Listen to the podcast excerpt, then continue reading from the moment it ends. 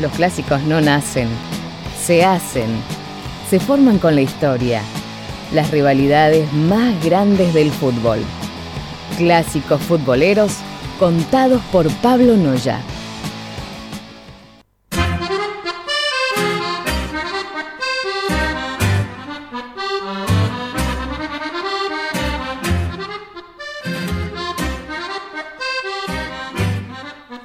Comienza el clásico futbolero número 45, el derby de Turín o el derby de la Mole, como le conocen allí en Italia. Un partido entre Juventus Fútbol Club y Torino Fútbol Club. ¿sí? El derby de la Mole. Ahora le vamos a contar por qué es Bien. ese nombre. Bueno, vamos con la historia de este partido. La Juventus Fútbol Club se funda el 1 de noviembre de 1897 con otro nombre. ¿eh? Se llamaba Sport Club Juventus. Era un grupo de estudiantes que eh, pertenecían al oratorio salesiano que funda Don Bosco en 1845 y se reunían en una plaza eh, cercana a lo que hoy en día es la sede del club, ¿sí? Así que ya era por esa zona. Durante ese momento decidieron usar una camiseta rosa con un pañuelo o una corbata, juegan con corbata los muchachos, eh, negra, ¿sí? El pantalón también era negro, por si alguna vez se preguntaron por qué la Juventud jugó un tiempo con camiseta rosa hace poquito, Sí. que era bastante fea. Bueno, eh, fundan el nombre de- del club, Fútbol Juventus en término en inglés, ¿sí? es como se anotó en la Federación Italiana el 11 de mayo del 1900, o sea, tres años después de su fundación. Arrancó en lo que era la tercera edición del campeonato federal, pero queda eliminado en primera ronda. Tuvo unos primeros años bastante buenos eh, jugando los partidos de- del campeonato federal, pero en 1905 tiene una crisis, ¿sí? porque el presidente que tenía Juventus era un empresario textil llamado Alfred, eh, Alfred Dick, ¿sí? Que eh, había armado en 1905 un equipo muy bueno. Había ganado por primera vez el campeonato nacional, le gana al Genoa ¿sí? en, en lo que era la final. Tuvo 25 triunfos, 5 empates y 4 derrotas. Un récord bastante bueno. Sí. ¿sí? Pero cuando termina 1905 y arranca 1906, el suizo Dick tuvo varias discusiones con jugadores y dirigentes que lo terminaron llevando a la renuncia de su cargo. ¿sí? Hay dos teorías de por qué renuncia. No vamos a comprobar cuál es la cuál es la verdadera fleita, vos vas a decir A o B. ¿sí? Esto es así. A ver. La es que eh, este muchacho Dick quería llevar el equipo a Suiza, a su país natal, Sí. porque quería armar un super equipo allí. ¿sí? Incluso le quería cambiar el nombre a Jugend Fußballverein. Ah, bueno. ¿sí? Bien. Y la segunda teoría es que en 1906 la vecchia señora tenía una final del campeonato italiano frente al Milan. La Federación Italiana decide que este partido se juegue en territorio neutral, ¿sí? Y eh, después termina decidiendo que se juegue en la cancha del Milan. O sea, pasó de la cancha neutral al terreno del Milan. Sí. Los jugadores quisieron jugar, la dirigencia quiso jugar, Dick fue el único que se opuso a jugar este partido. perdón, Dick quería jugar este partido, los jugadores no, la dirigencia no. De esta manera, el Milan termina siendo campeón sin jugar el partido y Dick, recaliente, según lo que dicen, porque no se quisieron presentar, termina renunciando. Voy, co- voy con esta. Va con esta, bien. eh. Estas dos son las dos teorías que envuelven al- a la Juventus. Eh, no se conoce bien cuál fue el motivo, sino que fueron dos hechos. El del Milan que sucedió realmente y los que eh, registraban la historia en ese momento dicen que Dick quería llevarse el equipo a Suiza. Por Mira. eso digo que es incomprobable, porque el señor ha fallecido Claro. hace muchos años, ¿no? Pero bueno, entonces él se va. Se va de Juventus, agarra, caliente, con todo su dinero, porque era empresario y le iba muy bien. Sí. Y el 3 de diciembre hace una convocatoria, de 1906 por supuesto, hace una convocatoria en una cervecería llamada Voigt, ahí en Turín, ¿sí? y convoca a algunos jugadores que estaban de su lado cuando se enojó, y, eh, y algunos vecinos de la zona. Y de esta manera, ese día, el 3 de diciembre de 1906, deciden fundar su propio equipo, llamado el Torino Calcio. ¿sí?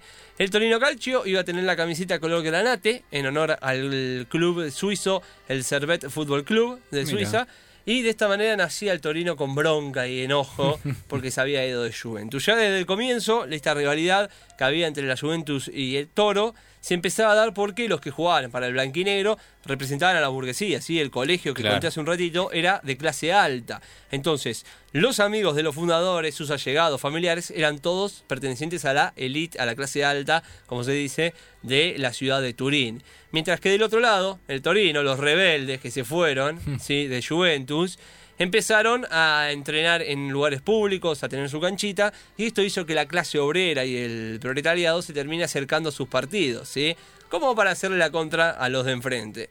Entonces, de esta manera podemos decir que el, el principio de la rivalidad es por esta lucha de clases que suele darse bastante seguido en los clásicos, ¿no? Sí. El primer partido se da el 13 de enero de 1907 en el estadio Humberto I de Turín, ¿sí? Lo gana el Torino 2 a 1 con goles de Federico Ferrari y Orsi, ¿sí? Eh, y el otro gol lo hace Hans Kampfer, que era un, su- un suizo que había traído eh, Dick. Pero bueno, eh, lo curioso de este primer partido es que el muchacho, Alfred Dick, no pudo ver el partido, según cuenta la historia y los relatos. ¿Por qué? Porque los hinchas de Juventus lo encerraron en el vestuario. Lo metieron en el baño y le trabaron la puerta para que no pudiera ver el partido. ¿sí? Esta rivalidad, esta lucha de clases termina de explotar el 24 de julio de 1923, cuando la familia Agnelli, eh, que era la propietaria del grupo Fiat, la marca de autos, compra la Juventus. Hoy en día son los dueños, la familia Agnelli de Juventus, ¿eh? histórico, ya hace 100 Mirá. años casi. Eh, cuando compran, lo que hacen es transformar el equipo en uno de los más importantes del país, ponen toda la plata para comprar los mejores jugadores, invierten en juveniles, algo que generó revuelo, imagínate, eh, y enojo, porque en ese momento, para 1920, el hecho de que una empresa compre un club e invierta mucho dinero en mejorar la infraestructura, jugadores, todo, era algo raro, ¿sí? se perdía esa esencia deportiva. Incluso este es uno de los motivos por los que casi toda Italia odia a Juventus. Si vos preguntás, el equipo más odiado por los hinchas de otros es Juventus. Sí, la Juve, sí, ¿sí? sí, sí. Entonces, esto fue uno de los motivos. Pero el Torino, pese a no tener el dinero de Juventus, tuvo la idea de captar a los jugadores que perdían su lugar en la Juve. O sea, la Juve para comprar uno nuevo tenía que dejar al que estaba antes fuera del equipo. Entonces iba al Torino, lo pescaba. Y de esta manera armó también su equipo competitivo. Para la década, tenemos para hablar de, de lo que es la década del 30 y del 40. ¿sí? En la década del 30, con el técnico Carlo Carcano como entrenador de la Juventus, se formó lo que se conoce el quinquenio de oro. El quinquenio de oro es una base de jugadores que también le darían el Mundial del 34 a Italia y ganarían por primera vez en el fútbol italiano cinco ligas consecutivas, ¿sí? de 1930 a 1935. Iban a tener estas cinco ligas de manera consecutiva. En este plantel, por ejemplo, había argentinos nacionalizados italianos, seguramente les suenen, Luis Monti y el Mumo Orsi. Y también había un italiano que posteriormente fue argentino, que este les va a sonar un poquito más, que es Renato Cesarini. Sí. ¿sí? Eran parte de lo que es el quinquenio de oro. O sea, de los cinco eh, que formaban parte, tres al menos jugaron con la selección argentina. En ese momento era más fácil cambiar de un equipo, de una selección a otra, ¿no? Mientras que el Torino en los 40 tuvo lo que es el Grande Torino, ¿sí? También pentacampeón consecutivo del 43 al 49. Un equip- Algún- Hablan de un equipazo, ¿no? Los que lo. Exacto. El, el que dice, che, del 43 al 49 no hay cinco temporadas, le decimos que la temporada del 43, 44, del 44 al 45 fueron quitadas por lo que fue la Segunda Guerra Mundial, ¿no? Esas se suspendieron. Pero eh, estos dos equipos, Torino y Juventus, junto al Inter, son los únicos de todo el país que han logrado ganar cinco ligas de manera consecutiva. ¿sí? Mira la importancia que tienen para el calcio. Pero hay una curiosidad bastante fea en estos dos equipos, y es que estos grandes momentos de desarrollo del fútbol fueron frenados por tragedias. ¿sí? Sí. Por ejemplo, Juventus, es de- en 14 de julio de 1935, después de ganar su quinto título consecutivo, el presidente Eduardo Agnelli sufre un accidente aéreo en la ciudad de Génova que le provocó la muerte. ¿sí? Sí. Eh, esto trajo varios problemas organizativos en la institución, lo que, llegó, lo que llevó al desarme del plantel y también que pierdan ese envío nivel que venían teniendo durante tantos años. ¿no? Mientras que el Torino, el También. 4 de mayo de 1949, cuando estaban por ganar lo que era su En su mejor momento. Exacto, su quinta liga consecutiva. El Torino viajaba a Lisboa para jugar un amistoso, ¿sí? Pero eh, por el mal tiempo, en su vuelta, el avión se precipitó y chocó contra una colina que estaba muy cerca de la Basílica de Superga, lo que hoy en día se conoce como la tragedia de Superga, donde fallecen 18 jugadores, dos dirigentes, dos integrantes del cuerpo técnico y tres periodistas. Tremendo. Una cosa que quedó en la historia, incluso hoy en día se recuerda a este plantel eh, en grandes partes del mundo, le dio muchas relaciones, por ejemplo, de River, lo ha hecho, claro, River con Torino mantiene una relación desde este momento, con homenajes, etcétera. Y en, y en, aquel año, en el 49, todavía no había terminado la liga, pero la federación y todos los equipos, muy bien en esto, incluido Juventus, hmm. decidieron darle la liga a Torino porque estaba puntero, había ganado las últimas cuatro y dijeron, bueno, era obvio que iban a salir campeones, así que se la dieron. Una curiosidad de este accidente, el avión que choca, o sea, donde fallece, esto no le estoy echando la culpa, ¿eh? Sí. Era un Fiat G212. Era de la empresa Fiat. Una curiosidad nada más. ¿eh? No estoy diciendo que la familia Agnelli mandó un avión defectuoso. Pero una curiosidad que justo era, un avión de la marca Fiat, ¿sí? Una cosa curiosita. Bueno, después de todo esto, eh, todo cambió porque el Torino tuvo muchos problemas para volver a los primeros planos, mientras que Juventus tuvo en su momento al trío mágico, que lo formaban Omar Sibori, John Charles del Leeds United y Gianpero Boniperti, que ganaron tres ligas y dos copas, recibieron la primera estrella dorada al mérito que entregaba al gobierno junto con la federación. ¿sí? Después tendrían lo que es el ciclo legendario, del 72 al 86, donde terminan ganando diferentes torneos, por ejemplo, gana la Copa Europa el 85. Intercontinental. La Intercontinental no, pero viene después. Ah, después, después, perdón, perdón. Eh, gana la Supercopa Europa, la Recopa Europea. Eh, es el primer equipo en ganar todas las competencias UEFA, ¿sí? además de dos ligas locales y una Copa Italia. una cosa increíble lo de eh, este equipo histórico. Pero nuevamente la tragedia invade al fútbol de este clásico el 29 de mayo de 1985, cuando se da la tragedia de Heysel, ¿sí? Eh, en la capital belga, donde mueren 39 hinchas de Juventus por lo que era la arremetida de los hooligans del Liverpool ah, y terminan falleciendo en la tragedia de Heysel. ¿sí? Eh, ese mismo año Juventus termina ganando la Copa Intercontinental, como bien decía Fleitas, marcando el final de esta época dorada también con un hecho lamentable. Se le ganó a Argentino Junior por penales ese partido. Platini Borghi. Exacto. Después, bueno, el Torino, después de lo que fue la tragedia de Superga, estuvo muchos años divagando. En el 67 tenía un equipo capaz de, ganar, ¿sí? con un delantero llamado Giorgio Ferrini y Gigi Meroni, que pintaba bien, pero el 15 de octubre del 67 Gigi Meroni tenía un accidente de auto y fallecía lo que destruyó moralmente a la plantilla del Torino ah, y terminamos perdiendo la liga. ¿sí? Una curiosidad de este accidente también. A ver. El que provoca el accidente donde muere Gigi Meroni en el 67 se llamaba Atilio Romeo. Romero, perdón. 35 años después, Atilio Romero era nombrado presidente del Torino. No, me está jodiendo. Habiendo provocado la muerte de una de las mayores glorias del club. Una cosa. Torino está marcado por estas curiosidades eh, rarísimas. ¿sí? Solamente ganó la, Liga del 75-76 y la Copa de Italia del 92-93, mientras que Juventus es lo que es hoy en día y es una máquina que no para de ganar. Nueve en fila, ¿no? Exacto. Incluso en el 2000 Francesco Siminelli tuvo que comprar Torino, el propietario del grupo Ergom, porque estaba en crisis económica. asciende en la temporada 2004-2005, pero no se lo permiten porque no tenía plata. Se queda un año en la Serie B y termina ascendiendo en el 2006. Y en este momento, el 9 de agosto de 2005, es cuando Torino pasa a llamarse como lo conocemos hoy en día, que es Torino Fútbol Club. ¿sí? Antes tenía el nombre que mencionamos hace un ratito. Eh, para hablar de este clásico en la ciudad, el derby de la Mole, es, se lo conoce porque la Mole Antonelliana es el edificio más importante de la ciudad, un lugar donde eh, se diseñó para ser una sinagoga judía con, eh, como símbolo de libertad y tolerancia religiosa. En Turín hoy en día es un museo, ¿sí? pero el derby de la mole es por este monumento histórico que tiene Turín. En cuanto a los hinchas, hay que decir que ¿Qué pasa eh, Juventus ya dejó de ser de la clase alta, sino que hoy más es para el pueblo migratorio. Esto se da por los empleados de la empresa de Grupo Fiat. Muchos eran de la ciudad de Sicilia, del, perdón, de la región de Sicilia, donde está Palermo, Catania, de Apulia y de Calabria. Entonces, de esta manera, eh, la gente de Juventus se fue como diseminando por el país. Es raro, porque uno habla y se une a varias encuestas, Juventus tiene el 35% de los hinchas italianos, unos 14 millones de personas. Y en todo el mundo se habla de que hay 290 millones de simpatizantes activos en todo el mundo. 290 millones de personas que consumen Juventus. ¿sí?